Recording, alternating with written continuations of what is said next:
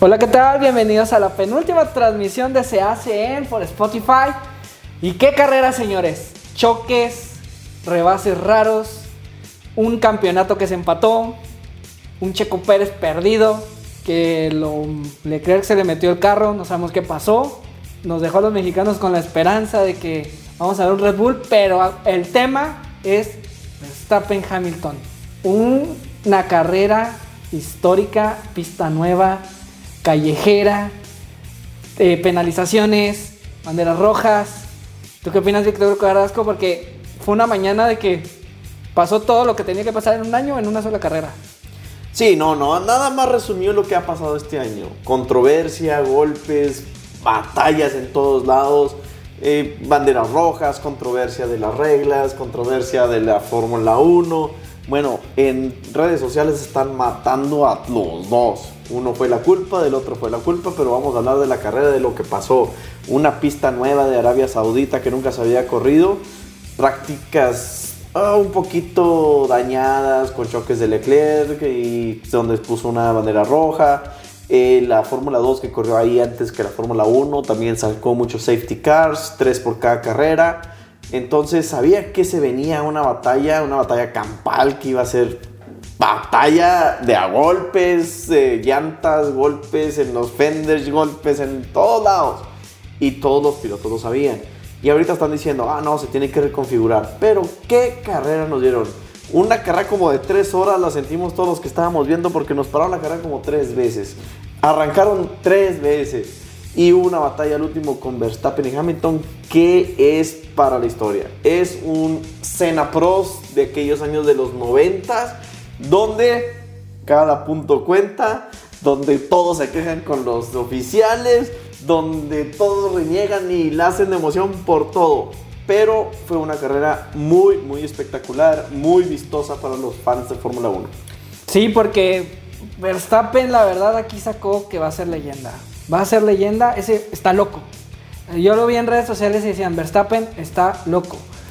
Esa, la controversia de ese frenón de pásale Hamilton, y que Hamilton, o sea, para mí sí lo chocó, Hamilton se fue a la llanta, fue como él no era penal de México, yo lo sentí así, y, pero Verstappen, la verdad, eh, las dos arrancadas, en uno de los rebases que me sorprendió por la interna, que se le metió a Hamilton impresionante. Es que es la misma que estábamos viendo en redes sociales. Eh, Jamie Chadwick, la campeona de la W Series, dijo, aquí se dice la definición de todo o nada. Desde que Verstappen peleó esa pole position en la calificación, donde en la última curva fue casi se mata y casi pierdes el campeonato. Eso significa un piloto que está dispuesto a todo para ganar. ¿Y quién era Hamilton? Lo mismo hace 10 años o más. En el 2007 cuando ganó, él era esa persona, él era esa persona que arriesgaba todo para ser campeón. Ahorita Verstappen es la nueva generación y lo queremos ver campeón. No porque seamos de Red Bull, no porque le vayamos a Mercedes, porque es una nueva generación. Y Hamilton va a tener otra oportunidad de ganar ese octavo título que lo haría hasta el momento, ¿verdad? En estas eras, que ahora los atletas duran mucho más tiempo que los anteriores, pero lo haría el piloto con más campeonatos del mundo. Y lo vemos, queremos esa, esa batalla Verstappen-Hamilton el año que entra, pero se me hace que si no gana Verstappen este año, no la vamos a tener tan intensa como este año. No, y, y la carrera que viene, ahora que se empató todo, porque ese empate que ya habían pasado muchos años en la Fórmula 1 no se, no se había repetido en bastantes años. No, creo que fue Fittipaldi en los años 70, algo así, que, fue, o sea, hace muchísimo. Un empate en la última carrera con dos pilotos que en realidad están locos, o sea, esos rebases, ese adelantamiento, esos, choques internos y, luego por la radio de que eso no se debe de hacer, los dos quejándose de uno, que porque que el safety car va muy lento, que porque el otro no está dejando las 10 posiciones, o sea... No, es una batalla y lo vimos en el, en el, segundo, la segunda es que se dio la posición, en la primera todos lo vimos, se dio la posición, pero lo que no vimos en televisión o lo que no conocen las personas que estaban viéndole y que no son súper fanáticos de la Fórmula 1 es estaba la línea del DRS. ¿Qué significaba? Si Hamilton lo pasaba, Verstappen iba a tener DRS en la línea. En la línea de los pits significa que lo iba a alcanzar. ¿Qué hizo Verstappen la segunda vez que lo dejó pasar? Exactamente lo mismo. No más que ahora sí lo pasó. ¿Y qué hizo? Lo rebasó. Para mí fue una, una entrega de posición válida. La mera verdad. Fue estratégica. Y Hamilton se pudo haber ido atrás de él jugando los carritos chocones. Después de la primera vez, o sea, era válido todo. La cosa es de que esa es parte de las carreras, ser esa estrategia. Eh, Verstappen ya no está pensando como un piloto novato, ya está empezando a sacar colmillo, mañas, las mismas mañas que tiene Hamilton, las mismas mañas que ha creado Hamilton y que por eso lo hace siete veces campeón del mundo. Pero eso de meterse por la parte interna en la segunda arrancada es una cosa de locos. O sea, sacó a Hamilton, sacó a Ocon y lo dice Hamilton, ah, es que está compitiendo como loco. No, está compitiendo por el campeonato mundial y lo podemos poner a Hamilton con Rosberg, donde se dieron de choques. Hamilton eh, en la última, en la última eh, carrera, donde Hamilton le decían, oye, tienes que ayudar a tu compañero. Voy perdiendo el campeonato mundial, ahorita no me hables. Ese era Hamilton. Nada más que ahora tiene un competidor que le está dando exactamente esa frescura de juventud y está peligroso. De hecho, deberíamos empezar unas apuestas a ver qué va a pasar en la próxima carrera. Porque la próxima carrera, donde nos vamos a ir a Abu Dhabi, nos vamos a ir a Abu Dhabi, donde Checo Pérez y Botas van a tener un factor de escuderos.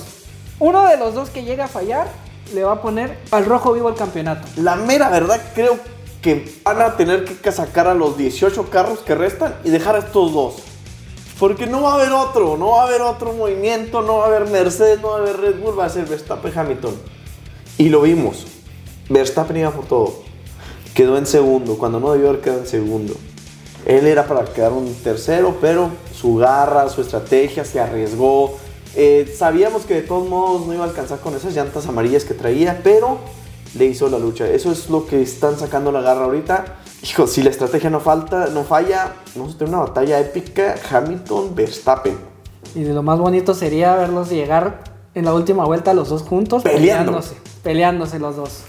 Eso, es- esa Es- sería, esa sería. Ese es el guion de película que ya para cerrar, porque como dicen también los comentaristas, es el guion mejor escrito que ni Guillermo del Toro, ni Cuarón, ni, ni el director que me pongas pudo haber escrito. No, no, ni los mejores escritores de Netflix se avientan esa.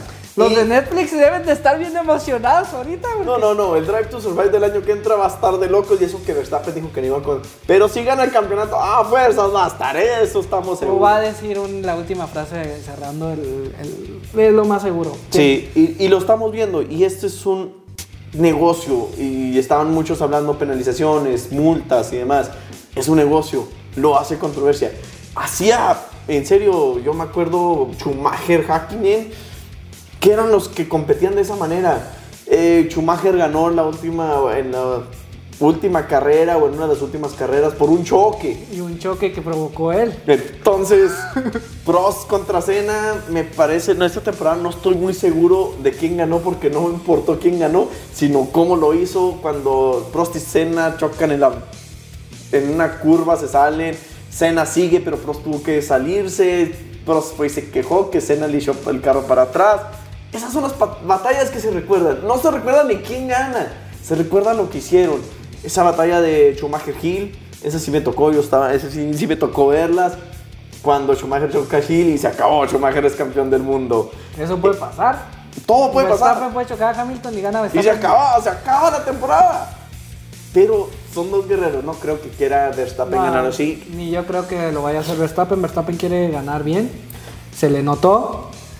Pero Hijo, pues. Pero tenemos a dos escuderos que pueden chocar a los dos y va a valer gorro. Pero esa es la batalla que estamos este, apostando para la próxima semana.